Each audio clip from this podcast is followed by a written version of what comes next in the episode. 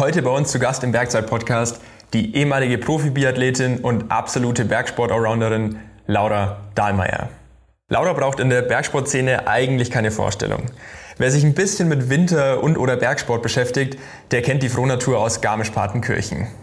Ehrlich gesagt fand ich die Vorbereitung auf das Gespräch wirklich eine Challenge, weil die Adidas Terex Athletin mit gerade einmal 30 Jahren gefühlt schon ein Leben für drei gelebt hat. Wir haben deswegen erstmal einen Rundumschlag über all ihre Projekte gemacht und sind dann tiefer eingetaucht in ihre Zeit als Biathletin, ihren jetzigen Fokus aufs Bergsteigen und den Job als Bergführerin. Dabei gab es mega spannende Erlebnisberichte von ihrer diesjährigen Expedition nach Tadschikistan und unter anderem auch eine Erklärung, warum sie das Führen ganz klar vom privaten Bergsteigen trennt. Außerdem hat sie mir noch einen persönlichen Einblick in ihre Gedankenwelt gegeben zum Thema Lebensweise, ob es eine Laura ohne Sport gäbe und warum man das Glück auch einfach mal beim Schopf packen muss. Auf euch wartet eine Folge voller Abenteuerberichte und ehrlichen Ansichten, die einfach Lust aufs Leben und die Berge machen. Also, auf geht's ins Gespräch mit Laura Dahlmeier. Let's go! Der Bergzeit-Podcast ist dein Podcast für mehr Bergzeit. Ganz egal, ob neben dem Gipfelkreuz oder auf dem Weg ins Büro. Wir wollen die Berge zu dir bringen. Immer und überall.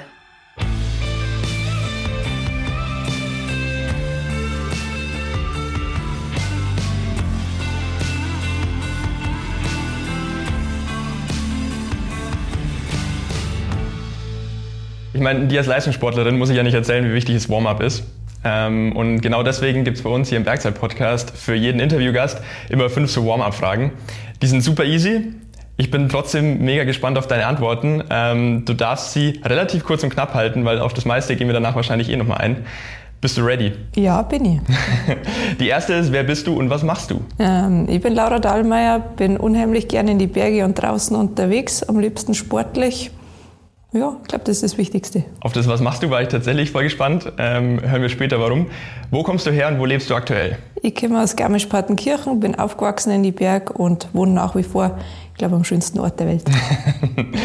ja, ich bin Wahl-Innsbrucker und deswegen würde ich das anzweifeln, aber das lassen wir also stehen. das ist ja gar nicht so weit entfernt. Eben, oder? Können wir sagen, es ist fast die gleiche Region. Auf welchem Gipfel warst du zuletzt? Ähm, gestern am Oberrheintalschrofen. Ja, also local also, bei dir? Genau, also im Endeffekt war ich im Schüsselkar beim Klettern und da waren wir auf der Südseite Klettertour. Wir waren gar nicht direkt am Gipfel, muss ich jetzt ehrlicherweise sagen, sondern auf so einem Pfeilerkopf, weil oben raus war es brüchig. Ähm, der letzte richtige Gipfel war dann vorgestern ähm, am Pordoi oben drum, also Pordoi Nordwestwand. Ich glaube, der Gipfel, ich weiß gar nicht, wie der heißt. Wahrscheinlich dann Pordoi-Gipfel. Ja, wahrscheinlich. Wahrscheinlich. Bestes oder schönstes Bergerlebnis, das du je hattest? Boah, das ist schwierig, weil ich glaube, jedes Erlebnis ist irgendwie anders und individuell und da eins rauszugreifen, das wirklich das Allerbeste ist, kann ich gar nicht sagen. Ich glaube, meistens hat man das, das man zuletzt gemacht hat, noch am intensivsten im Kopf. Wenn ich da bei mir zurückdenke, ist das natürlich die Expedition in Tadschikistan. Es ich bin aber heuer auch schon eine super coole Tour. Marmolata klettert ist auch sehr intensiv, aber die letzten Jahre waren da einige intensive und besondere Erlebnisse mit dabei. Und es ist schwer zu sagen, was jetzt da das Beste ist. Ich habe mir schon fast gedacht, dass das fast unmöglich wird. Hast du wie so eine Art Lebensmotto oder irgendwie ja, ein Credo, was für dich steht? Ist es vielleicht sogar sowas wie dein Buchtitel? Ähm, wenn ich was mache, mache ich es gescheit. Ist der Buchtitel. Ich glaube, das passt auf jeden Fall. Auf meinem Biathlon quer ist drauf gestanden, scheiß da nichts, dann feit da nichts. ich hoffe, das versteht jeder. Ansonsten müssen wir es übersetzen. Das kriegen wir hin. Ja, also ich glaube einfach, dass wir die Zeit, die wir zur Verfügung haben, intensiv nutzen und das Beste aus jedem Tag machen. Das ist mir, glaube ich, schon wichtig. Ja. Wenn man so äh, dein Leben betrachtet, ich glaube, dann hast du das bisher ziemlich gut hinbekommen. Ich bin jetzt mal komplett offen und ehrlich mit dir. Es ist ja nicht meine erste Podcast-Folge, die ich hier mache, aber es war die Podcast-Folge, die mich in der Vorbereitung am meisten gechallenged hat. ähm, ich erkläre dir auch warum. Da bräuchte ich nur ein bisschen deine Hilfe. Ich habe mal versucht, alles, was du jetzt in deinen knapp 30 Lebensjahren so gemacht hast, versucht zusammenzutragen. Und kleiner Spoiler, es ist crazy viel. Und damit wir morgen nicht noch da hocken, habe ich das gleich mal in so ein paar Kategorien eingeteilt. Du müsstest mir quasi pro Kategorie nur sagen, passt so ungefähr, ist einigermaßen vollständig oder na, da fehlt irgendwas Wichtiges, okay? Okay. Wir fangen mal mit dem offensichtlichsten an damals aktive Biathlon-Karriere, ich meine, super easy, weil einfach gefühlt alles gewonnen, was es zu gewinnen gibt. Ähm, Weltmeisterschaften wahrscheinlich ganz oben Olympia, Gesamtweltcup-Siege, habe ich sonst noch was vergessen? Ähm, ne, WMs hatten wir schon, gell? Mhm. Olympia war wahrscheinlich das Besonderste, oder in Pyeongchang? Also super easy würde ich das jetzt nicht bezeichnen. Vielleicht ist super easy für dich zu recherchieren. Zum Zusammenfassen? die, die, Zeit war spannend, ja. Also klar, die Erfolge kann man auch sehr gut nachlesen. Ich glaube, das waren die wichtigsten Sachen für mich ganz persönlich. Ist schon auch der Beginn von meiner Biathlon-Karriere echt entscheidend gewesen. Also schon angefangen bei den Schülerinnen, bei den Nachwuchsrennen, bei meiner ersten Juniorenweltmeisterschaft, erste WM, dann bei den Senioren, wo, ich, ähm, mit, wo wir mit der Staffel Fünfter geworden sind. Das ist jetzt kein Ergebnis, was so auf der Liste besonders toll ausschaut, aber für mich persönlich hat das schon einen hohen Stellenwert. Und dann natürlich, ja, so erster Weltcupsieg, ähm, erste WM-Medaille, erstes WM-Gold, Olympiagold, ja, das sind schon die besonderen Momente. Und vom sportlichen Stellenwert her, glaube ich, ist der Gesamtweltcupsieg das, was mir am allermeisten wert ist. Mehr als Olympia?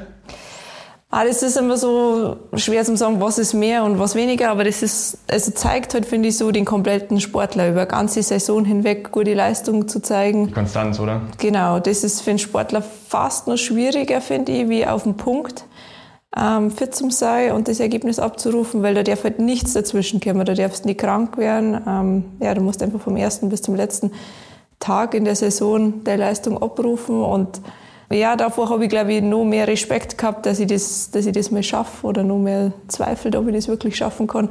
Und als ich das geschafft habe, ja, ist es vielleicht ein Schritt leichter gewesen, dann im nächsten Jahr bei Olympia abzusahnen. Ja, glaube ich. Wir hüpfen da mal schneller weiter. Du bist ja im Prinzip bei dem Sport treu geblieben, oder? Weil als TV-Expertin im ZDF. Richtig. Das machst du auch aktiv noch, oder? Mache ich aktiv, gerade jetzt im kommenden Winter, auch die komplette Saison. Also da wird man mich bei jedem ZDF-Wochenende im Fernsehen sehen. Sehr cool. Ich finde tatsächlich, Biathlon ist eine der attraktivsten Sportarten zum Zuschauen, weil es halt einfach mega spannend ist.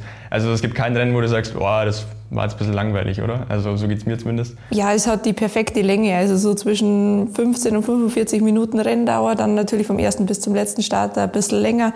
Aber es kann jeden Tag jemand anders gewinnen. Es ist eben nicht nur die läuferische Komponente, sondern durchs Schießen bleibt es immer spannend. Unterschiedliche Rennformate, unterschiedliche Athleten aus verschiedenen Nationen, die vorne sind. Von dem her, ja, Top-Sport vor allen Dingen auch zum Zuschauen. Also ja. das höre ich immer wieder, dass die Leute sagen, ähm, hey, wenn Biathlon ist, ich stelle mir da einen Wecker, ich stelle mir einen Timer, da setze ich mich selber aufs Ergometer daheim und schaue das an und fieber da mit mit euch. Und ähm, ja, ich glaube, darum ist Biathlon auch so populär, weil es einfach auch super zum Anschauen ist. Steigen wir mal in die ganze Bergsportkategorie ein die, glaube ich, dich ja schon immer verfolgt hat, aber jetzt halt wahrscheinlich sehr, sehr intensiv ist. Ähm, da habe ich einmal stehen, Klettern und Bergsteigen auf wirklich extrem hohem Niveau. Also ein paar Beispielprojekte Projagpfeiler mit den Huberwurm. Ich glaube, das war halt relativ groß auch einfach aufgemacht. Ähm, hast du ja selber vorhin schon gesagt, eine Tadschikistan-Expedition vor kurzem. Trailrun, Berglauf-WM mitgemacht. Ähm, und ich glaube, du hast noch mal ein Everesting auf Ski gemacht, oder? Mhm, richtig, ganz spontan. Ich bin ja schon drei so Long-Distance äh, Ski-Mountaineering, also Skitourenrennen mitgelaufen. PDG, oder? War mit dabei? PDG und Adamello zweimal. Ah, mega, okay. Ja. ja. PDG haben wir vielleicht hier bei uns auch mal intern überlegt, so ein Projekt draus zu machen. Ähm, und Everesting, da würde ich dich später gerne mal noch was dazu fragen, weil ich habe auch schon eins gemacht und äh, unter komplett schlechten Bedingungen. Deswegen, das war echt eine Tortur. Ja, bei mir war es auch nicht ganz ideal. Aber es ist natürlich ein gutes Training für so Veranstaltungen wie die Patrouille de Glacier. Klar, voll. Aber warum? Was war bei dir los? Also wir haben da Freunde gefragt, das war so an Silvester, am Silvestertag, ob ich das mache morgen. Also wie morgen? Ja. ja, also ich dachten das machen und hin und her. Und ja gut, wir waren in der Schweiz. Ich so, ja gut, dann muss ich jetzt halt aber mich vorbereiten und noch Sachen einkaufen und hin und her. Und dann treffen wir uns in der Früh an der Strecke. Und ich habe gesagt, ich starte schon früher, weil ich weiß, ich brauche da einfach relativ lang. Und ich möchte nicht, dass mir hinten aus die Zeit ausgeht. Mhm. Vielleicht ganz kurz für die äh, Zuhörer und Zuhörerinnen. Everesting heißt, man macht quasi alle Höhenmeter von Mount Everest an einem Stück. Genau, also 8800 Höhenmeter. Und wir haben uns in diesem Skigebiet getroffen und die kommen in der Früh an und erstmal geht es flach weg, dann mir, flach. Also du musst den Berg aufgehen. und dann war die Piste nicht gewalzt und sage ich, das kann jetzt nicht euer Ernst sein. Wir gehen jetzt nicht da irgendwo im im Gelände umeinander und ich finde die Piste gar nicht, das ist nicht gewalzt. Also ich habe mir gedacht, das kann gar nichts werden.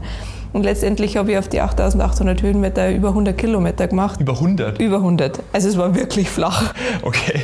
Ich habe massive Blasen gelaufen, weil es ist dann natürlich irgendwann spät abends geworden, beziehungsweise noch 17 Uhr.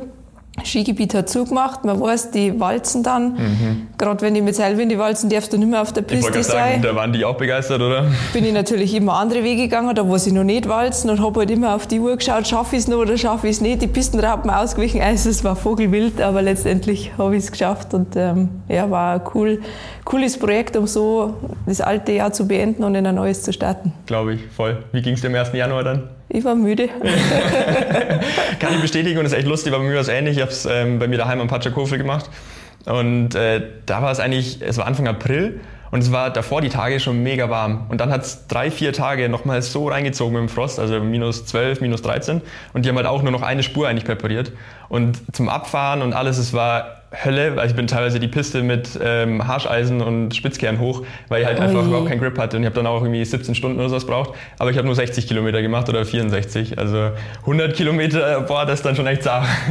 also das ist so mein Learning. Ähm, und das ist eigentlich bei allen sportlichen Projekten, glaube ich, ist schon wichtig, dass die Vorbereitung passt und dass man sich überlegt, hey, was mache ich da eigentlich? Und in dem Fall habe ich ja, habe ich es eigentlich ganz selber in der Hand gehabt und die Vorbereitung war sicherlich nicht optimal. Das geht dann schon auch mal mit Willenstärke und so weiter, aber es kann halt auch mal nicht klappen und dann ist eigentlich schade, wenn die Vorbereitung schuld war. Ja, voll. Man hat sie eigentlich selber in der Hand.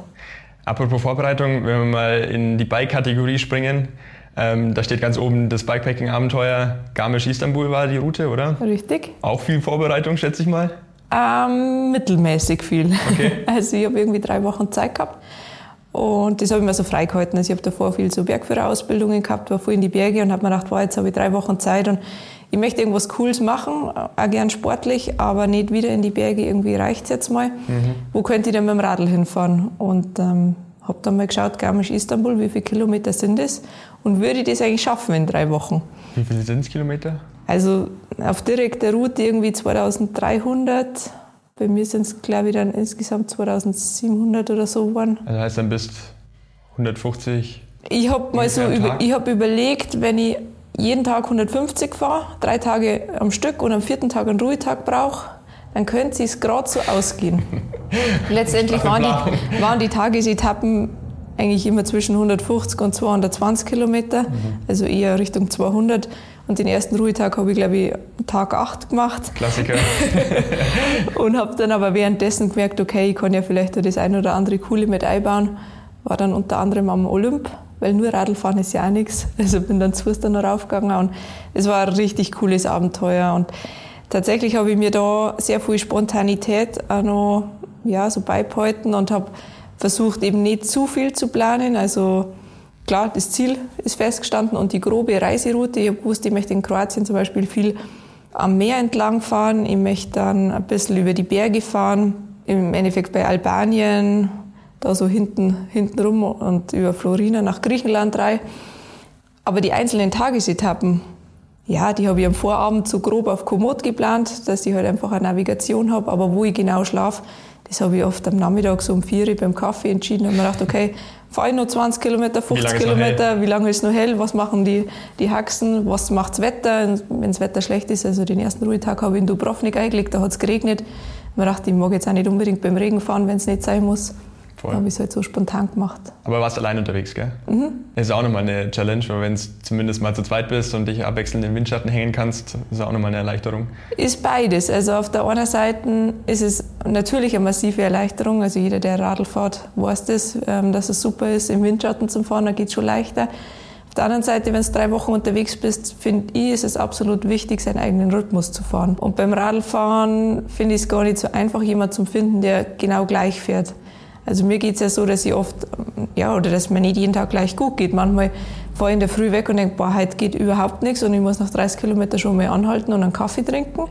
Und zumal geht es dann wieder 100 Kilometer super gut. Oder ich habe einen Tag, da habe ich das Gefühl, heute könnte ich die Bäume ausreißen und dann fahre ich aber auch. Ja. Und darum glaube ich, ist es nicht unbedingt der Nachteil, wenn man allein unterwegs ist. Und so eine Reise ist natürlich auch super intensiv, wenn man allein durch so viele Länder fährt. Klar, vor allem durch die Länder, ja. Jetzt machst du ja trotzdem auch noch jede Menge Dinge neben dem Sport, beziehungsweise die sind eigentlich auch im Sport alle connected. Ähm, bist jetzt, glaube ich, seit kurzem komplett ausgebildete Berg- und Skiführerin, oder? Richtig, genau. Ähm, bei der Bergwacht in Garmisch-Partenkirchen aktiv. Mhm. Äh, und du studierst auch noch, oder? genau, also mein Studium ist eigentlich fertig. Ich muss die Bachelorarbeit schreiben. Okay. Ich glaube, da geht es mir so wie die meisten Studenten, das Schiebe und Schiebe und Schiebe. Also ja, sie ist noch nicht fertig. Ähm, das wird jetzt aber mal das nächste sein, was ich in Angriff nehme. Und ja, genau richtig. Also in der Bergwacht bin ich mittlerweile seit über zehn Jahren aktiv. Mhm. Es ist mir auch wichtig, einfach ehrenamtlich was zu machen, ein bisschen was zurückzugeben. Ähm, auch der Gesellschaft, sage ich jetzt mal, ein bisschen was zurückzugeben. Und ich bin einfach gerne in die Berg, darum passt das für mich gut. Also als Bergsportler gehst du jetzt nicht zur Wasserwacht, da gehst du jetzt zur Bergwacht. und ansonsten habe ich die Bergführerausbildung gemacht, die letzten zweieinhalb Jahre. Das war eine sehr intensive Zeit, ähm, spannende Ausbildung und ich freue mich, dass das alles auf Anhieb super geklappt hat und ich das in der kürzestmöglichen Zeit, also mit zweieinhalb Jahren abgeschlossen habe und jetzt auch wirklich aktiv am Führen bin. Ja, cool. Und als letzter Punkt steht hier noch äh, Buchautorin. Du hast einmal, glaube ich, schon ein Kinderbuch veröffentlicht, gell? Mhm. Und jetzt eben ja, du hast selber gesagt, Biografie ist es eigentlich nicht, weil mit 29 oder 30 schreibt man keine Biografie. Es ist eher so ein Revue passieren lassen. Also genau, da ist der Verlag auf mich zugekommen und ähm, das Erste, was ich ja gesagt habe, also so alt fühle ich mich noch gar nicht, dass man mit 30 oder da 29 ein Buch schreibt. Ähm, dann haben sie gesagt, nein, nein, das ist keine Biografie, das machen wir anders, das machen wir so in einzelne Kapitel und im Endeffekt ist es so geworden. Natürlich erzähle ich ein bisschen was von meiner Kindheit, ähm, einen kurzen Abriss zum Biathlon, beziehungsweise warum ich dann eigentlich auch aufgehört habe. Aber letztendlich geht es viel um das, was ich jetzt aktuell mache, was mich jetzt antreibt, ähm, über einzelne Bergerlebnisse, Erfahrungen, die ich da gemacht habe. Und eigentlich so ein bisschen, ja, so eine Zusammenfassung von meinem Leben und was ich so aktuell mache. Ja, und da wollen wir jetzt auch noch mal ein bisschen mehr einsteigen. Aber wir waren ja bei meinem großen Problem. so, jetzt ist es vielleicht schon selbsterklärend, aber es ist ja wirklich, also gefühlt ist es ja ein Leben für drei ähm, in dem kurzen Zeitraum. Und dann sitze ich da und denke mir halt, na okay, gut, jetzt hast du ja super viele Geschichten wahrscheinlich auch schon doppelt und dreifach erzählt. Über was sprechen wir jetzt eigentlich? Also wir haben hier grob den Zeitrahmen von einer Stunde. Wo legen wir einen Schwerpunkt? Ähm, Gibt es irgendwas, über was du am liebsten sprichst? Also wo du sagst, hey, da spreche ich einfach echt sau gern drüber, da erzähle ich einfach gern drüber? Ich glaube, das Schöne an meinem Leben ist, dass ich fast nur Sachen mache, die ich echt gern mache und über die spreche ich alle auch recht gern. Also zum Glück habe ich wenig Sachen, die mir ja, keinen Spaß machen. Vielleicht Büro und Haushalt, ja, darüber möchte ich nicht sprechen. Aber ansonsten die ganzen Bergerlebnisse, die ich so haben darf, die machen darf, ob das jetzt Expedition ist, ob es Privatbergsteigen ist, ob es Führen ist oder auch im Winter, wo ich mit dem Fernseher unterwegs bin, wo ich im Biathlon unterwegs bin. Das sind alles Dinge, die mir richtig viel Spaß machen und über die spreche ich natürlich auch gern. Das ist ein krasser Luxus, oder? Absolut. Ja. Also das, dessen bin ich mir schon sehr bewusst, dass das nicht normal ist ähm, und nicht selbstverständlich ist und dass ich da echt verdammt viel Glück habe, dass ich das Leben so leben darf und ich genieße es aber an jedem Tag und Trotzdem, glaube ich, muss man das Glück dann auch packen und nutzen. Also, ähm, ja, wir sind jetzt heute in Otterfing bei euch und ich habe mir gestern Abend spontan überlegt, hey, ich könnte eigentlich mit dem Radl herfahren. Und das ist für mich das größte Geschenk, wenn ich sage, okay, ich kann in der Früh schon mal zwei Stunden radeln. Aber das muss man natürlich auch sehen. Also das Einfache wäre natürlich gewesen, sich ins Auto zu setzen, herzufahren und sagen, oh, heute habe ich keine Zeit zum Trainieren oder zum Sporteln. Und ähm, ja, muss mit dem Auto rumfahren. Fun Fact, ich habe heute Morgen noch mit ähm, Kollegen gesprochen und dann habe ich ihm erzählt, wir nehmen heute Podcast auf und habe da gesagt, ich würde echt ziemlich viel darauf verwetten, dass du mit dem Radl kommst. und dann habe ich mich gefreut, als ich es vorhin gesehen habe. Jawohl, äh, ich hatte, hatte da recht. Lass uns doch mal mit der Bergsteigerei anfangen, wenn du sagst, du sprichst eh über alles auch gern. Ähm, und eine der größten Sachen, die jetzt in letzter Zeit wahrscheinlich passiert ist, war die Tadschikistan-Expedition, nehme ich mal an. Du warst da mit deinem Bruder unterwegs? Genau. Wie lief es generell? Was war da euer Ziel? Also ihr hattet ja eigentlich zwei große Gipfel, ähm, die extrem schwer auszusprechen sind. Deswegen überlasse ich das gern dir. also mein Bruder hat mich letztes Jahr schon gefragt, ob ich ihn begleiten möchte auf eine 7000er Expedition ins Pamirgebirge zum Pik Koschnevskaya und Respekt. Pik Kommunismus bzw. Ismail Somoni. Also Respekt, weil du hast keinen Zettel vor dir. ich habe es ja schon öfter gesagt. genau, aber am Anfang habe ich es auch, ich habe es mir selber nicht merken können, wie die Berge heißen. Und er war schon mal am Kantengri und im Endeffekt gibt es in der ehemaligen Sowjetunion fünf 7000er Gipfel. Und wenn man auf alle droben war, gibt es so einen Schneeleopardenorden. Mhm. Und das hat ihn irgendwie motiviert und ähm, darum hat er mich gefragt, ob ich da mit dabei sein möchte. Ähm, habe gesagt, boah, ich muss mal schauen, wie ich das mit der Bergführerausbildung hinbringe. Und dann haben wir uns aber schon letztes Jahr im, im Winter einfach committed und haben gesagt, jawohl, das packen wir an, das, das machen wir. Und es war vor allen Dingen organisatorisch schon deutlich mehr Aufwand mit dem ganzen Drumherum als jetzt ja, das Bergsteigen bei uns in die Alpen. Es ist nicht ganz einfach, Informationen zu bekommen. Mhm. Es gibt schon ein paar Anbieter, die das in ihrem Programm haben, arbeiten aber fast alle mit einer Agentur zusammen, ähm, mit Aksai Travel, die eigentlich in Kirgisistan sitzen. Das Ganze, die Berge sind aber in Tadschikistan. Die verstehen sich auch nicht so ganz so gut, habe ich das Gefühl. Und ähm, für uns war es echt schwer, dann Informationen zu kriegen, weil viele Internetseiten waren auf Russisch. Jetzt mit dem Krieg noch dazu ist es natürlich extrem schwer, da zu kommunizieren ja. und irgendwie ja, einfach Infos zu kriegen. Und letztendlich haben wir erst zwei Tage vor Abflug das finale Go gekriegt, dass alles klappt. Und es hängt ja schon viel dran. Ähm, Braucht man Flüge, eigentlich? Ja, aber das kann man online machen. Okay. Genau. Aber es hat bei mir auch dreimal nicht geklappt. Dann haben wir gedacht, was, was ist da los? also das Ganze drumherum halt, gell? Was, ja. was muss man alles organisieren? Was muss man mitnehmen? Ich war mir da echt auch unsicher. Ähm, was muss ich an Seile mitnehmen? An Sicherungsmaterial, an Essen? Was hat's da für Temperaturen? Und letztendlich war es so, das ist ja von bis. Also im Basislager sind wir mit, teilweise mit kurzer Hose und T-Shirt gewesen. Mhm. Und am Gipfel oben drum minus 20, minus 25 Grad ohne Wind. Teilweise mit Wind dann deutlich kälter nochmal. Also du brauchst alles. Du brauchst die ganze Bandbreite. Wenn Fixseile verlegt sind, ist es relativ sicher. Die waren aber teilweise auch noch nicht verlegt. Dann kommen die objektiven Gefahren mit dazu. Dann brauche ich doch Seile. Was nehme ich mit? Also so eine Expedition ist einfach viel mehr Planung als Bergsteigen bei uns. Wann wart ihr da? Wir waren jetzt 2023 von Mitte Juli bis Mitte August. Okay. Oder Anfang Juli bis Mitte Weil August. Weil du gesagt hast, die Fixseile waren noch nicht verlegt. Also heißt, die kommen irgendwann erst später in der Saison da oder vielleicht auch gar nicht? Das ist so, dass ähm, eine Anreise ins Basislager zu Fuß nicht möglich ist. Also in das Moskin-Basislager fliegen Hubschrauber vom letzten Tal, von Chigital aus und die Hubschrauber kommen von der Regierung mhm. und die waren nicht verfügbar. Also sprich, normalerweise ist eine Woche früher, fliegt da, fliegen da die Guides rein und ähm, dieses ganze ja, Küchenstaff, sage ich jetzt einmal, die das Basislager herrichten, alles aufbauen, die Routen präparieren für die kommerziellen Expeditionen. Und der Hubschrauber ist einfach nicht gekommen, weil der irgendeinen anderen Auftrag gehabt hat. Jetzt sind die Leute erst einen Tag vor uns reingeflogen und da war dann überhaupt noch gar nichts aufgebaut. Mhm. Die Guides waren nicht akklimatisiert, haben dann trotzdem angefangen, den Pik Koschnevskaya halt schon mal zum Besteigen, Fixseile zu verlegen, die Lager aufzubauen. Und wir haben uns eigentlich ganz gut ja, zurechtgefunden, gut akklimatisiert, waren dann ein paar Tage nach die Guides ähm, auf dem Gipfel. Aber die erste private Expedition im Endeffekt, also vor uns eben nur die Guides, und dann haben wir ein paar Tage Pause gemacht und wollten dann den Pick Kommunismus aufbrechen. Und da haben eben die Guides die Seile noch nicht verlegt gehabt. Die haben dann eine Pause gebraucht, haben ihre Klienten teilweise an den Koschnevskaya raufgeführt. Und ähm, auf dem Weg zum Pick Kommunismus, der auf der gegenüberliegenden Seite ist, sind wir den im Endeffekt aufgelaufen und waren dann gemeinsam mit die Guides unterwegs. Also haben die auch gesichert, haben geholfen, da die Fixseile mal zu verlegen. Wir haben ein bisschen was tragen. Hatten die Geiz ja fast Glück, oder? wir haben eine super Zeit gehabt, wir haben uns mit denen richtig gut verstanden und ich glaube, für sie war es auch echt cool. Im Nachhinein haben wir dadurch aber schon auch schwierigere Bedingungen gehabt. Also wenn wir ein bisschen mehr Geduld gehabt hätten, vielleicht drei, vier Tage später gestartet werden, dann wäre die Spur gut durchgefroren gewesen. Es wäre halt alles top vorbereitet gewesen und dann ähm, erhöhen sie ja die Erfolgschancen. Mhm. Aber dafür haben wir super Zeit gehabt. Das klingt so, als wäre nicht ganz der gewünschte Erfolg bei rumgekommen.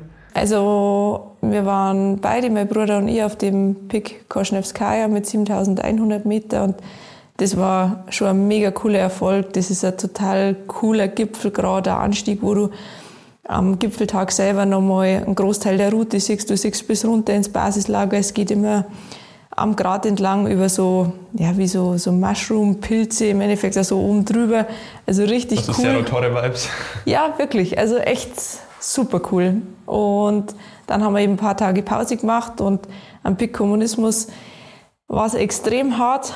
Und letztendlich habe ich Probleme gehabt mit kalten Füßen. Also ich habe ein bisschen zu dünne Schuhe eigentlich dabei gehabt. Mhm. Ähm, das habe ich schon von Anfang an gemerkt, dass ich immer kalte Zehen habe und dass ich es nicht so richtig in den Griff kriege. Die waren nur dazu super eng, sprich ich habe keine zweite Sohle reinbauen können oder doppelt Socken anziehen. Ich habe alles probiert, aber es hat eben nicht ganz funktioniert. Und das ähm, ja, hat mir ein bisschen gestunken und letztendlich am Gipfeltag startet man auf 7000 Meter. Der Gipfel ist auf knapp 7,5 und auf 7100 Meter habe ich dann schon zu meinem Bruder gesagt, du, bei mir klappt das halt nicht. Ähm, ich habe so kalte Füße, es, es geht nicht, mir geht es auch nicht ganz so gut. Geh du weiter, ich muss umkehren, ähm, ich möchte mir einfach meine Zähne nicht erfrieren.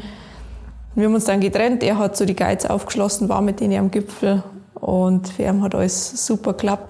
Ich bin dann noch ein bisschen weitergegangen, weil ich so einigermaßen lauwarme Füße gekriegt habe, bevor sie dann wieder total eingefroren sind. Und dann bin ich umgekehrt. Okay. Hand aufs Herz, ähm, mehr Freude für deinen Bruder, dass er oben war oder mehr, oh, ich habe es jetzt selber auch gern gepackt? Also ich freue mich wahnsinnig, dass es mein Bruder geschafft hat. Und wir waren echt ein cooles Team und es hat super viel Spaß gemacht, so gemeinsam unterwegs zu sein. Natürlich wäre ich gern mitgegangen. Ich muss aber ehrlicherweise sagen, das hat jetzt bei mir halt nicht passt und ähm, ich war dort schlecht vorbereitet und von dem her umso cooler, dass er es trotzdem geschafft hat und dass er nicht mit mir umkehren hat müssen. Also wir haben von Anfang an gesprochen, wenn es einem von uns schlecht geht und es ist einigermaßen vertretbar, dann geht der andere. Also das war von vornherein ausgemacht? Das, das war klar, genau, da haben wir drüber geredet. Außer es ist jetzt objektiv einfach zu gefährlich, dass man sagt, okay, man muss da am, am Seil gehen, dann geht es natürlich nicht. Und ähm, darum bin ich froh, dass ich ihn da nicht blockiert habe oder aufgehalten habe und dass er droben war. Klingt so, als hättet ihr eh ein saugutes Verhältnis. Wir machen gar nicht ganz so viel gemeinsam, ähm, weil immer viel fragen, ja, geht es ja dann so quasi jetzt Wochenende zusammen klettern? Das geht sich bei dir wahrscheinlich gar nicht aus, oder? Also ja, eher bei ihm. Okay. Der arbeitet halt richtig fleißig. Ja. Ähm, wir haben daheim ein Einrichtungshaus und er ist da sowohl als Handwerker als auch wirklich im, im Laden aktiv und arbeitet von Montag bis Samstag. Da bleibt gar nicht mehr so viel Zeit. Und ähm, umso schöner, dass es jetzt klappt hat und dass wir uns wirklich die fünf Wochen genommen haben und ähm, ja, so eine super Zeit gehabt haben. Also wir haben uns nicht einmal gestritten oder sonst was, sondern hat echt gut gepasst. Voll gut. Ich meine, das ist eine sehr private Frage und wahrscheinlich muss man das ihm fragen, aber hat er da gar kein Problem mit, quasi der Bruder von Laura zu sein? Ich glaube, dass es nicht ganz so einfach ist, gerade ähm, im direkten Umfeld. Also mein Bruder ist fünf Jahre jünger wie ich. Und ähm, als wir noch jünger waren, hat er auch Biathlon gemacht und dann hat halt jeder gefragt, ja Pirmin, bist du auch so gut wie deine Schwester? Ja. Und also das, eine blödere Frage gibt's halt nicht. Gell? Ähm, was, was soll jetzt der Bruder darauf antworten? Und letztendlich hat er dann irgendwann gesagt, also Biathlon ist schön und gut, aber für ihn gibt's immer noch was anderes im Leben. Und waren andere Sachen vielleicht sogar wichtiger und er hat's dann auch irgendwann gut sein lassen und ich glaube, er hat seinen Weg jetzt auch gefunden. Und ich glaube, er kann damit ganz gut umgehen. Der schmunzelt dann und ähm, sagt aber dann ein Foto machen soll mit der betroffenen Person und mit mir. Und ähm, ja, ich glaube, er, er braucht das gar nicht unbedingt, dass er da so im Rampenlicht steht, aber es hat natürlich auch immer zwei Seiten, gell? wenn er dann da immer so angesprochen wird, ist ja der kleine Bruder von. Eben. Es ist nicht immer ganz einfach und umso schöner, Jetzt da auf der Expedition ist er angesprochen worden, ob er der ist, der am Kommunismus war, als erster mit den Guides. Und da ist dann zum Glück einmal nur um ihn gegangen und nicht um mich. Kurze Werbung. Jeder kennt den Sportgiganten Adidas, oder? Ich meine, die Marke hat eine ewig lange Tradition mit innovativen Outdoor-Produkten. Mir fallen da so Produktlegenden wie der Super Tracking ein. Das war der erste leichte Tracking-Schuh, der sogar von Reinhold Messner im Jahr 1978 bei seiner Erstbesteigung des Mount Everest wohlgemerkt ohne zusätzlichen Sauerstoff getragen wurde. Ich meine, da war ich noch nicht mal auf der Welt, aber ich kenne den Schuh trotzdem. Was ist jetzt aber eigentlich genau Terex? Naja, ist super easy. Tarek steht stellvertretend für die gesamte Kollektion an Outdoor-Bekleidung und Outdoor-Schuhen von Adidas. Die mehrmals ausgezeichnete Kollektion hat den Fokus auf leichter, technisch ausgefeilte Ausrüstung für Athleten im Outdoor-Bereich. Was ich echt spannend finde, der Gründer von Adidas, Adi Dassler, der hatte eine Tradition, immer super eng mit Spitzensportlern zusammenzuarbeiten, um sie noch besser zu machen.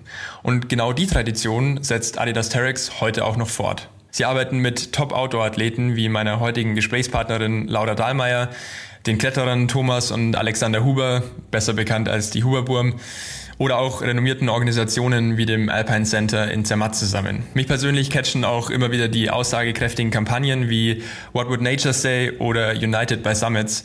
Da geht es darum, dass Terex uns als Bergsport-Community zusammenbringt, damit wir gemeinsam über uns hinauswachsen können und alle die Möglichkeit haben, ihr individuelles Outdoor-Ziel zu erreichen, ganz egal, was das Ziel am Ende ist. Und das finde ich richtig cool und eine super Message. Wenn du also noch auf der Suche nach leichten, funktionellen und vor allem auch stylischen Equipment bist, dann schau vorbei im Adidas Terex Markenshop bei Bergzeit. Werbung Ende. Wie ist generell so mit dem Höhenbergsteigen? Ist es eine Faszination, wo du sagst, hey, das würde ich eigentlich auch gerne noch mehr machen, auch irgendwo in Richtung Himalaya gedacht und so weiter? Ähm, weil es ist ja, hast du ja selber schon gesagt, das ist ein komplett anderes Bergsteigen als bei uns. Also gefühlt ähm, weiß man bei uns relativ gut, was brauche ich an Material, ich buche meine Hütte und los geht's. Und bei dem ganzen Höhenbergsteigen-Thema hängt halt einfach viel, viel mehr dran. Also du bist extrem abhängig von externen Rahmenbedingungen. Du hast vielleicht ein Zeitfenster von drei, vier Wochen und wenn da das Wetter halt drin hängt, dann fliegst du halt auch vielleicht einfach wieder heim. Ist das trotzdem was, wo du sagst, das würde ich gerne mehr machen?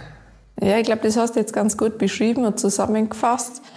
Ich wollte natürlich mich schon immer weiterentwickeln, mal höher hinaus, was anders singen. Ich finde es unheimlich spannend zu reisen und verschiedene Regionen der Welt zum Singen. Ich war schon auf ein paar 5000er, 6000er, jetzt eben auf dem ersten 7000er. Es hat mir immer viel Spaß gemacht. Wenn ich jetzt halt aber den Gedanken weiterspinne, muss ich sagen, ich glaube, so 8000er Bergsteigen ist nicht wirklich meins. Ähm, wie du sagst, es ist extrem aufwendig in der ganzen Planung, in dem ganzen Drumherum. Du definierst sehr genau ein Ziel und es hängt von extrem vielen Faktoren, auch vielen äußeren Faktoren ab, ob ich es schaffe oder ob ich es nicht schaffe.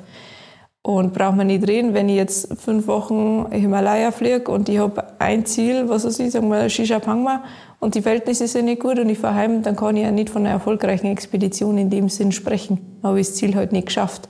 Wenn ich fünf Wochen in die Alpenzeit habe, ja, da kann ich so viele coole Touren machen und wenn eine Tour mal nicht geklappt hat, dann ist es total wurscht, weil ich ähm, ja, in die anderen vier Wochen noch extrem viele coole Sachen machen kann.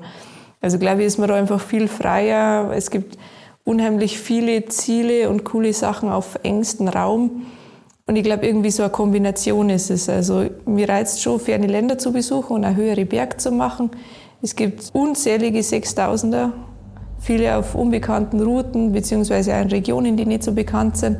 Ich glaube, es gibt nur einige spannende Siebentausender, aber die Achttausender an sich reizen mich jetzt eigentlich nicht unbedingt, weil ich glaube, dass man von der Leistungsfähigkeit her extrem fit sein muss, um auf unbekannten Wegen einen 8000er zu besteigen. Und das werde ich sicherlich nie drauf haben. Und dann bleibt der Normalweg und der ist eigentlich immer überfüllt. Und im schlimmsten Fall ist es so, dass du im Basislager den Jümmer einhängst und am Gipfel wieder aus. Und dazwischen du hast Schneestapfen. Und das ist jetzt nicht unbedingt das Bergsteigen, was mich so hundertprozentig reizt. Ja. ja, es ist einfach dieser komplett andere Approach ans Bergsteigen. Und ich glaube, das muss man halt wollen. Das ist eine aktive Entscheidung. Ja. Ähm, Thema Entscheidungsfähigkeit. Ich stelle es mir extrem hart vor, wenn man irgendwie kurz vorm Gipfel eigentlich ist und vor allem dann noch in so einer coolen Konstellation wie mit deinem Bruder, dann halt zu sagen, okay, nee, meine Zähne sind mir irgendwie echt mehr wert, ich drehe jetzt um, weil das Risiko ist so groß, dass ich es mir irgendwie abfriere. Und ich meine, dann wissen wir alle, was das für, für Konsequenzen hat. Hast du dir mal Gedanken darüber gemacht, wo diese mentale Stärke herkommt, dann zu sagen, okay, ich treffe jetzt die Entscheidung, ich drehe um und bin dann damit auch fein. Weil ich meine, du kannst ja da jetzt nicht irgendwie eine Stunde abwägen und sagen, ah, gehe ich jetzt doch nochmal oder nee, lass es mhm. bleiben, sondern du musst deine Entscheidung treffen und dann ziehst du die durch, oder? Fällt dir das wirklich so leicht, wie es scheint, oder ist da schon auch mehr Gedankenprozess dahinter? Es hat sich schon ein bisschen angebahnt. Also ich habe das okay. ja schon am ersten Berg gemerkt und dann auch an die Zustiegstage. Also ähm, an dem Tag zu unserem letzten Lager auf 7000 Meter habe ich permanent so versucht, die, die Beine zu kreisen, Blut reinzubringen. Ich habe teilweise die Schuhe ausgezogen, habe die Füße aufmassiert und ähm, wir sind an dem Zelt gesessen. Ich habe echt schon Angst gehabt, die Socken auszuziehen, ob die Zehen wirklich, ob sie noch gut ausschauen. Und bei meinem Bruder waren sie sogar leicht weiß, wo ich gesagt habe, wow, okay. Er hat eigentlich gesagt, bei ihm geht's. Und es haben mir so viele Leute davor gesagt, hey, pass auf und komm ja wieder gut und gesund zurück. Und ähm, auch vor Ort, wo ich mit den Guides geredet habe, beziehungsweise mit den Leuten vom Basislager, die haben mir dann die, das Handy und das Gesicht gehalten und Fotos gezeigt von Personen, die wirklich mit schwarzen Zähnen zurückgekommen sind, teilweise mit amputierten Füßen. Also mir war das sehr bewusst, dass es echt eine große Gefahr ist. Und ähm, ich habe mich zurückerinnert, wie gerne ich kletter. Und ähm, das möchte ich mit 10 sehen. Und das ist es einfach nicht wert. Also klar, für das sind wir da und für das ähm, ja, bin ich da hingereist. Aber das Wichtigste war mir, dass ich echt gesund wieder zurückkomme. Und das ist natürlich eine extrem harte Entscheidung in dem Moment. Also das ist jetzt nicht so, dass ich sage, ah ja, dann drehe ich jetzt um. Ähm, ansonsten glaube ich, hat man auch nicht den nötigen Biss, dass man überhaupt so weit geht. Aber ich habe versucht, da relativ rationell an die Sache ranzugehen und gar nicht so viel aufs Herz zu hören, weil natürlich sagt das Herz, ja, boah, geh weiter und probier's. Aber ja, was, was bringt's? Also ich habe versucht, wirklich das so rationell zu sehen und von dem her war das dann eine klare Entscheidung und die habe ich getroffen und habe es dann auch konsequent so gemacht, bin zurückgekehrt. Natürlich liegt man dann abends im Zelt und denkt sich, mei, was wäre wenn? Und ähm, ja, ich habe dann auch noch mal überlegt, hätte es noch irgendwelche Optionen gegeben. Ich habe im Basislager unten schon mal gefragt, ob nicht irgendjemand nur Schuhe hat, die man leihen kann.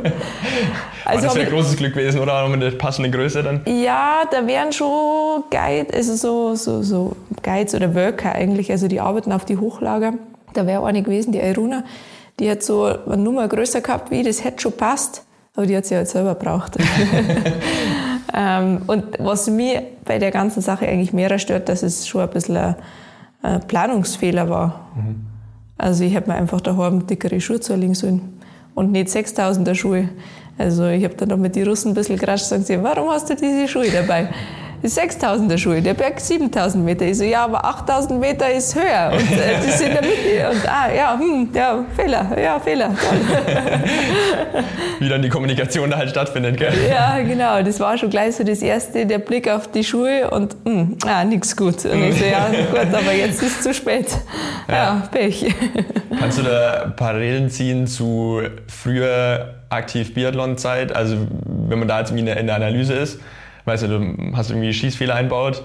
Ähm, ist es im Prinzip der gleiche Analyseprozess jetzt? Also, dass man sagt, naja, okay, gut, Fehler lag bei den Schuhen, was lerne ich daraus fürs nächste Mal? Also ist die Vorgehensweise da immer noch so die gleiche verinnerlicht? Ja, ich glaube tatsächlich schon. Ähm, mir ist es schon immer wichtig gewesen, auch nach so einem Rennen zu sagen, okay, was war jetzt gut, was war nicht so gut. Und da ist egal, ob ich das Rennen gewonnen habe oder ob ich Letzte geworden bin. Es wird bei jedem Rennen was geben, was gut war und es wird bei jedem Rennen was geben, was noch besser geht oder wo man sich noch optimieren kann. Und ich glaube, das ist auch wichtig, nach so Touren oder gerade nach so großen Highlights im Endeffekt draufzuschauen, hey, was hat gut funktioniert und was vielleicht nicht und was kann ich mitnehmen für zukünftige Touren oder Projekte, die ich angehe. Und das ist ja immer ein Prozess und je älter man wird, desto mehr Erfahrung hat man. Vielleicht ist man irgendwann nicht mehr ganz so fit, aber man hat so viel Erfahrung, dass man das wieder wettmachen kann. Ja, der Trick aller älteren Bergführer und Bergführerinnen, oder? Genau so, ja. Lass uns noch mal ganz kurz auf diese unterschiedliche Art von Bergsteigen zurückkommen. Ähm, dieses Höhenbergsteigen versus ja, Bergsteigen, Klettern bei uns. Wann hast du eigentlich festgestellt, hey, ich habe direkt vor der Haustür mit dem Oberrheintal einen riesengroßen Spielplatz? Also hat es irgendwann einen Klick gemacht und es war so, okay, geil, was ich alles machen kann? Oder war das eh schon quasi von klein auf da überall rumgekraxelt und dann war es eigentlich gar nicht so speziell was Besonderes? Ähm, ich bin mit zwei das erste Mal auf Ski gestanden, wirklich bei uns daheim. Und meine Eltern haben mich immer schon extrem viel mitgenommen in die Berge. Zum Wandern, zum Bergsteigen, zum Klettern. Ich weiß gar nicht mehr, wie alt ich war, als ich das erste Mal mit meinem Papa und einem Freund von ihm die Militärkante im Oberrheindal geklettert bin in der Dreierseilschaft. Aber ich war sicherlich noch keine zehn Jahre alt und bin dann danach am Stammtisch gesessen und ähm, ja, war quasi schon als Kind immer im Oberrheindal. Ähm, wir sind nicht so viel geklettert, wir haben eher halt so, so Wanderungen gemacht, Klettersteige gemacht. Das ist ja mit der Family einfach ein bisschen leichter wie Meersällingen klettern, das mhm, ist klar. auch klar. Ähm, ich habe da so mit 16 eigentlich so eine Kletterklicke kennengelernt und die waren einfach immer beim Klettern, immer beim Sportklettern. Das ist jetzt rund um Garmisch nicht ganz so ideal. Aber wir haben trotzdem eine super coole Zeit gehabt und sind dann da als erste Mal einfach selber ausgerückt. Wir waren das erste Mal in die Dolomiten, haben festgestellt, boah, das ist so riesengroß und da kann man so viel klettern. Und natürlich waren wir extrem viel im Oberrheintal oben. Und du merkst, das ist halt super easy, darauf zu kommen. Also ich fahre von mir daheim im Radl keine Stunde bis zum Abzweig und ich gehe vielleicht nur dreiviertel Stunde drauf und bin im Paradies. Und für mich war es immer das Schönste, das Telefon auszuschalten und einfach im Hier und Jetzt zum sein. Da drum am Stammtisch zum Sitzen, die Berg ringsum anzuschauen, jeden Tag klettern zum gehen und die beste Zeit zu haben. Und Sonntagabend radelt man wieder heim und taucht wieder so ins normale Leben ein. Und gerade zur Biathlon-Zeit war mir das auch extrem wichtig, dass ich so einen Rückzugsort habe, wo ich einfach die Laura sein kann, wo es egal ist, ähm, ob ich erfolgreich bin im Sport oder nicht, ob es gut läuft, ob es nicht gut läuft, sondern einfach klettern zum gehen und eine gute Zeit zu haben. Also heißt, war auch schon während der Karriere immer so der Ausgleich, der Rückzugsort eigentlich? Auf jeden Fall. Ich glaube, das haben viele nicht so mitgekriegt und das war mir auch ganz recht. Wie du schon richtig festgestellt hast, weiß sowieso gefühlt schon jeder alles über mich und man findet alles im Netz. Ja. Und darum war mir das extrem wichtig, dass nicht das auch noch so an die Öffentlichkeit gelangt und ähm, im schlimmsten Fall da noch jemand mitgeht und ein Interview ummacht. Sondern da wollte ich wirklich mal Ruhe haben, da ja. wollte ich klettern und ähm, ja, ich selber sein und nicht, nicht wieder das irgendwie medial nutzen. Jetzt hat sich das natürlich ein bisschen verändert und ich spreche ja ganz gern drüber, ähm, weil es einfach ein sehr großer Part von meinem Leben ist, ja. Klettern und Bergsteigen. Ja, das kann ich mir schon vorstellen. Also ich meine, äh, jetzt habe ich auf gar keinen Fall irgendeine Medien rum um mich rum, aber ich war jetzt auch letztes Wochenende im Stubertal zum Klettern und äh, auch einfach ein Wochenende komplett ohne Empfang und das ist so meditativ irgendwie ähm, wenn du einfach abends mal aufs Handy schaust und siehst, ah, ich habe immer noch 99% Akku, äh, ich habe das Handy halt einfach nicht gebraucht. Und äh, wenn man dann als quasi aktive Leistungssportlerin eh bekannt ist, dass man da dann irgendwo so einen Rückzugsort hat, kann ich mega gut nachvollziehen. Ja. Wussten deine Trainer Bescheid? Also so wegen ja. Verletzungsrisiko, weil die waren ja bestimmt auch nicht so ganz begeistert, oder? Teils, teils. Also Wochenende ist ja meistens dann der Ruhetag, gerade der Sonntag. Mhm. Man sollte was machen, was die Regeneration fördert. Sag ja, das habe ich gemacht. Dass ich das Interpretationsspielraum, oder? Dass ich zehn Seillängen geklettert bin und voll am Limit war und auf Nacht ein Bier am Stammtisch getrunken habe, habe ich jetzt nicht unbedingt immer erzählt. Aber jeder wusste wahrscheinlich eh so halb. Ja, ich glaube, es hat einen Trainer gegeben, die bewusst nicht nachgefragt haben, weil sie gesagt haben, ich möchte es gar nicht wissen. Hauptsache, du bist fit am Montag in der Früh. Ja. Und so war es dann auch immer. Also klar, es muss ja alles ein bisschen die Waage halten. Ich kann jetzt nicht am Wochenende am Ruhetag eine 16-Stunden-Tour machen. Aber wir haben zum Beispiel Mittwoch oft so eine selbstständige Ausdauereinheit gemacht und wenn da das beste Kletterwetter war, dann habe ich gesagt, ja, ich fahre schon mit meinem Radl hin, dann hat das schon den Ausdauercharakter, dann machen wir eine schöne lange Tour und abends fahre ich mit dem Radl wieder zurück, dann ist ja das die perfekte Einheit und vor allen Dingen was mir immer wichtig oder ist es mir nach wie vor, dass ich Sachen mache, die, die mir Spaß machen, die mir Freude bereiten. Und das, glaube ich, merkt man dann auch im Alltag, beziehungsweise im Trainingsalltag. Wenn es mir emotional gut geht, dann bin ich auch mit einer ganz anderen Motivation wieder im Training. Und wenn ich nur irgendwas mache, was gemacht werden muss, dann ähm, macht es mir bald keinen Spaß und dann ähm, ja, bringt es, glaube ich, auch nicht so viel. Also heißt, wenn du einfach nur deinen Trainingsplan abgehakt hättest und dabei eigentlich unhappy gewesen wärst, dann hättest du es wahrscheinlich eh aufgehört, oder? Ich glaube, definitiv ist es so, ja. Das war der Grund, warum ich jetzt nicht an den Stützpunkt gewechselt bin. Also Biathlon-Stützpunkt ist in Oberhof und in Ruppolding. Da wären die Trainingsbedingungen natürlich noch mal ein bisschen besser gewesen als bei uns in Garmisch oder Mittenwald. Wir haben viel auf so Bundeswehrstrecken trainiert. Das, also es war sicherlich nicht immer einfach.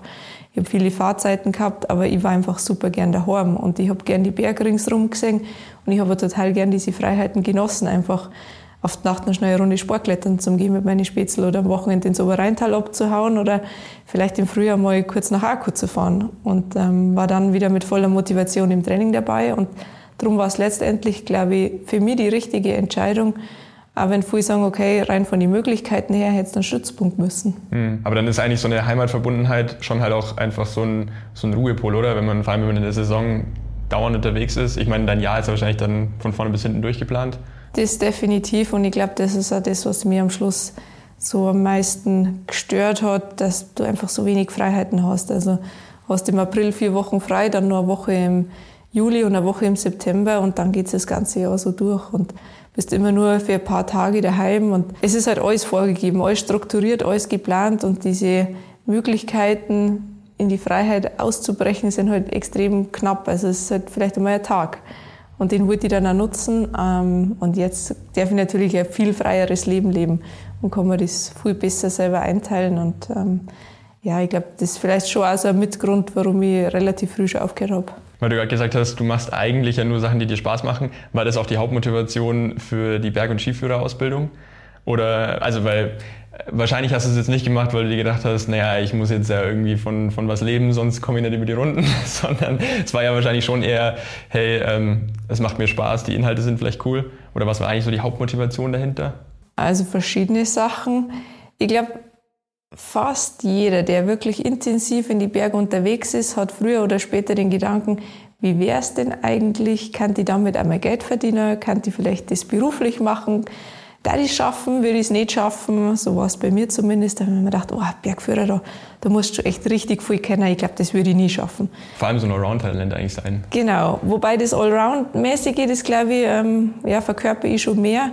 Ich habe immer ein bisschen Bedenken gehabt vor der maximalen Kletterschwierigkeit und der Eiskletterschwierigkeit. Mhm. Wo liegt die? Ja, das ist immer schwer so in Zahlen zu fassen. Ich glaube, du musst WI 5 klettern im Eis, aber du musst dabei halt noch so bestimmte Techniken demonstrieren. Mhm.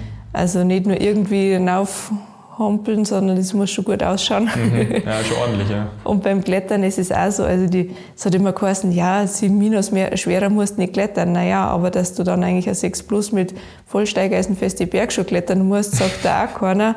Und beim Eignungstest habe ich gleich eine 8 Tour gekriegt und habe gedacht, naja, also das ist jetzt doch kein 7 Und so ist es bei den bei die Prüfungen dann auch. Du musst vielleicht eine leichte Vierertour führen, aber dass da kein einzigster Schlaghaken drin ist und du mit einem Sammelsurium von Haken und Hammer da anrückst und ähm, dir den Weg suchen musst und es muss trotzdem immer alles super safe sein und du musst schnell sein, das sagt ja davor halt auch keiner.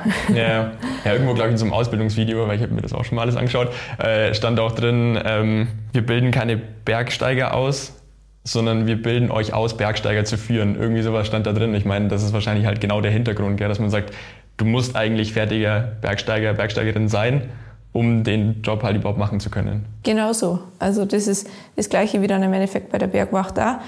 Du lernst da nicht das Bergsteigen, das musst du schon mitbringen. Du kriegst dann die Skills an Hand, um Leute zu retten und dann aber andere Bergsteiger zu führen. Also du lernst eigentlich das Führen. Natürlich verbesserst du ja deine individuellen Fähigkeiten, aber das sollst du zum Großteil schon mitbringen. Deswegen musst du ein gescheites Turnbuch vorlegen und ähm, ja, halt sagen, was du kannst. Und wie gesagt, also diese Gedanken habe ich halt gehabt, schaffe ich es, schaffe ich es nicht, so wie wahrscheinlich die meisten anderen auch. Und dann haben wir einige in meinem Bekanntenkreis zumindest mal angefangen oder den Eignungstest gemacht oder auch die ganze Ausbildung gemacht und ich habe viel mit ihnen gesprochen. Und dann hat es gesagt, nein, das hättest du auch schaffen. Und dann dachte man, vielleicht vom Tourenbuch, das hätte ich jetzt schon beieinander, alle, alle Touren. Also musste viele wirklich lange Touren machen. Mhm. Und schwierig und was weiß ich. Und dann dachte ich, ja, vielleicht melde ich mich einfach mal an. Und ohne es zu wissen, waren wir dann auf einmal drei aus Garmisch. Okay. Und ich so, wow, okay, so, ach, machst du auch Bergführer? Ja, ich habe mich auch angemeldet. Ah, gibt's ja gar nicht. und ja, da haben wir uns angemeldet und es hat gleich beim Eisklettern geklappt, vor dem ich wirklich am meisten Respekt gehabt habe.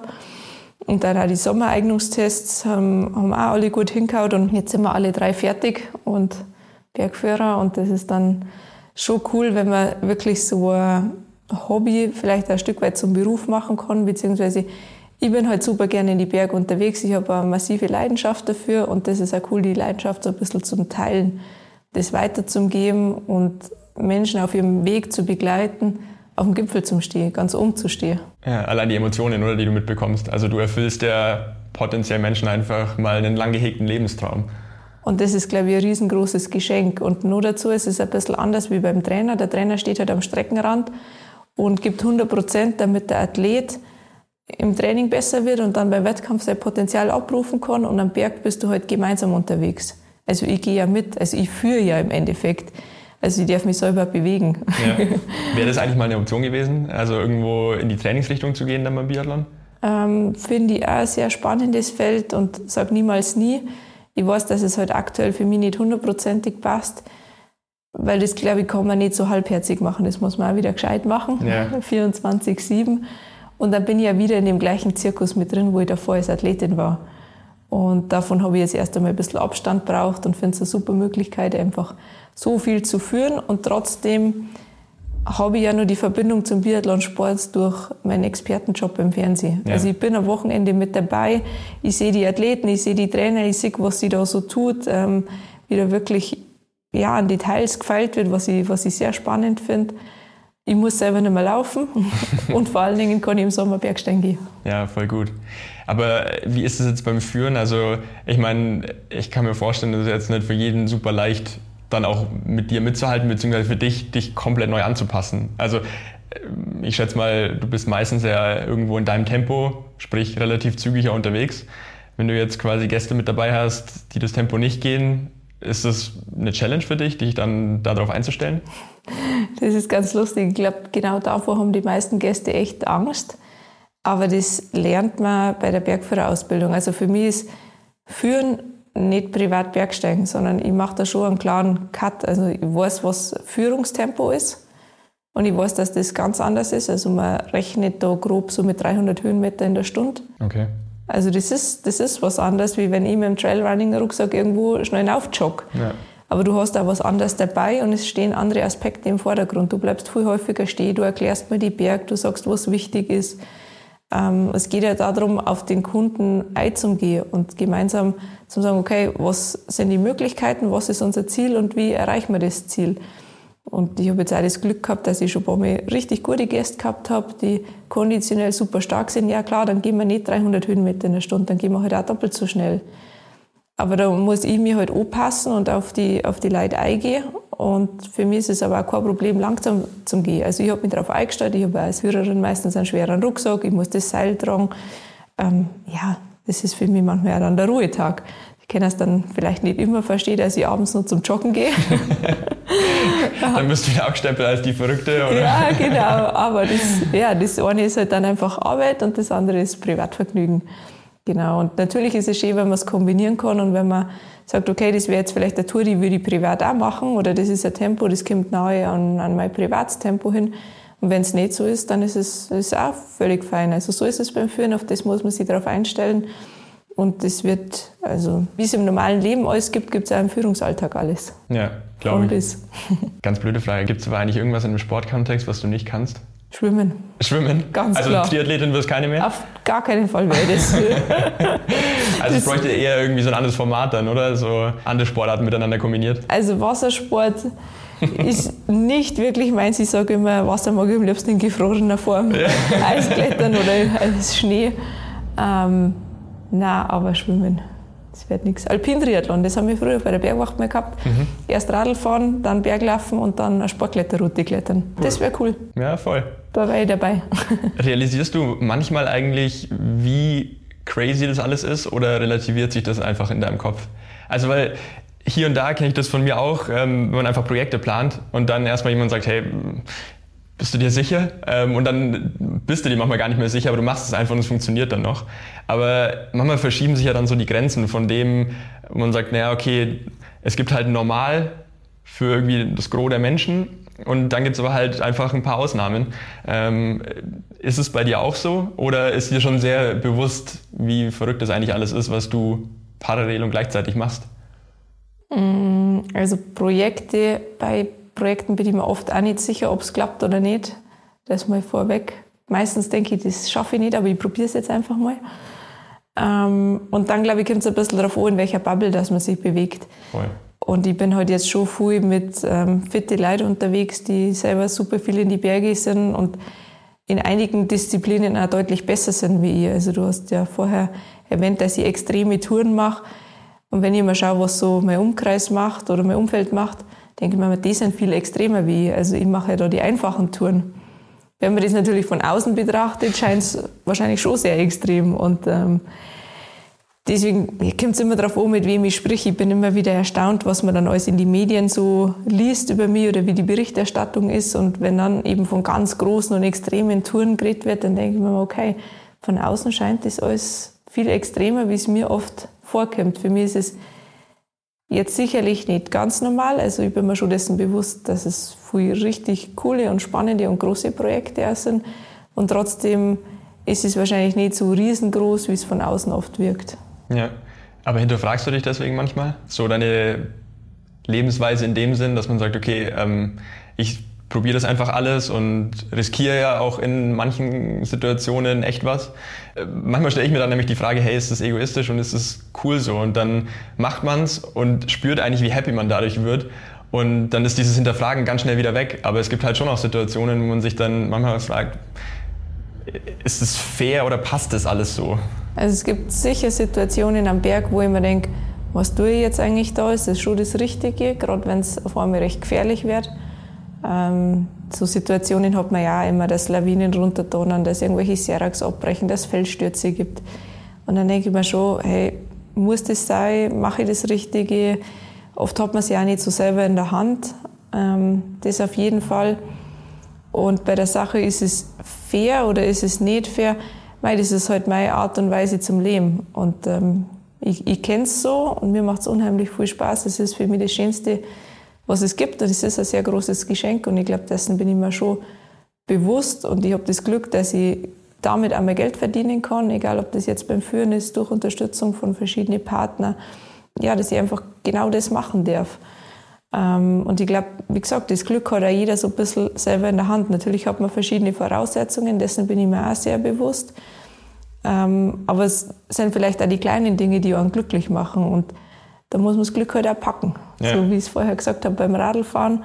Von dem her, ich bin mir bewusst, dass es echt eine sehr coole Situation ist. Und ich weiß aber, wie glücklich ich bin, wenn ich da draußen unterwegs bin. Und dann kommt es gar nicht darauf an, habe ich jetzt den Gipfel geschafft oder nicht. Aber wenn ich einfach einen sauschönen Tag draußen habe, ähm, ja, dann, dann bin ich glücklich. Und das merke ich jetzt auch beim Führen wenn du dann Gäste hast, die sagen, wow, und sie wissen nicht, ob wir die Tour schaffen oder nicht, und ich sage dann, ja, jetzt lass uns einmal starten, jetzt probieren wir es mal. Jetzt gehen wir mal einen Schritt nach dem anderen. Und letztendlich, durch diese vielen kleinen Schritte, schafft man es, dass man dann gemeinsam am Gipfel steht und die haben vielleicht schon Tränen in die Augen und sagen, wow, das hätten sie sich nie vorstellen können. Dann ist das für mich ganz was Besonderes und das sind super coole Momente. Ja. Ja, und jeder, der irgendwo mit dir zu tun hat, auch in deinem näheren Umfeld, weiß wahrscheinlich einfach, wie du tickst und hat sich da halt mittlerweile darauf eingestellt, oder? Ja, also äh, ich rufe dann auch öfter mal meinen Bruder an, weil ich doch ein bisschen knapp ja, meinen mein Zeitplan habe oder sehr, sehr eng getimt bin und dann habe ich wieder die Hälfte vergessen oder Firmin, kannst du nicht einmal schnell?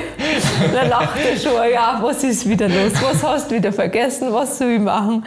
Ähm, also das ist natürlich auch wichtig, dass man da daheim ein Umfeld hat, das da mitgeht, das das akzeptiert, die ähm, ja, die einen da unterstützen, weil klar, wenn man so viel unterwegs ist, irgendjemand muss vielleicht einmal einen Briefkasten aufmachen, irgendjemand muss Rechnungen schreiben. Ähm, Auch du hast einen normalen Alltag irgendwie. Genau, also. genau. Und das ist mir schon wichtig, dass, dass ich da eine gute Leute um mich herum habe, die mich immer unterstützen. Zwei wichtige Fragen hätte ich noch. Die eine, gäbe es eine Laura ohne Sport? Also hast du dir schon mal Gedanken gemacht, wer wärst du ohne Sport? Wenn du jetzt von heute auf morgen, also man will da eigentlich gar nicht drüber ja. nachdenken, aber dich einfach nicht mehr bewegen könntest in dem Sinn. Ich glaube tatsächlich, nein.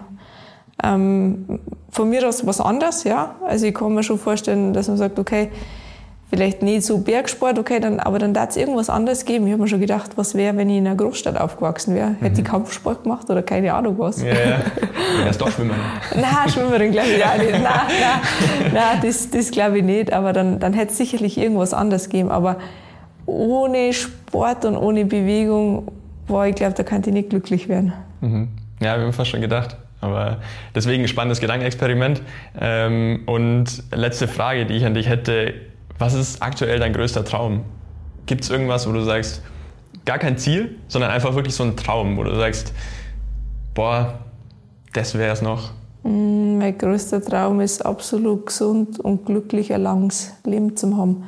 Dass ich genau das Leben, das ich aktuell lebe, ja, die ganze Zeit zum Leben. Also dass ich einfach sage, ich habe die körperlichen Voraussetzungen, die Möglichkeiten und da das drumherum, dass ich einfach so weiterleben darf. Mega schöne Abschlussworte. Hast du noch irgendwas, was äh, du unbedingt unserer Hörer-Community mitgeben magst? Ich glaube, da waren schon sehr viele Sachen mit dabei, aber gibt es noch irgendwas, was du loswerden magst? Ja, vielleicht an alle da draußen, die gerade zuhören.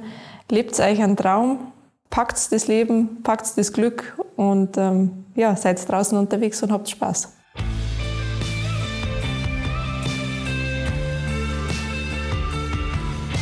Das war die Interviewfolge mit Laura Dahlmeier. Ich bin ziemlich beeindruckt, wie viel Freude und Optimismus sie all ihre Projekte gleichzeitig macht und hoffe, dass ihr beim Zuhören genauso viel Lust auf Berge bekommen habt wie ich. Wenn euch der Bergzeit-Podcast gefällt, dann abonniert ihn gern und schreibt eine Review auf der Podcast-Plattform eures Vertrauens.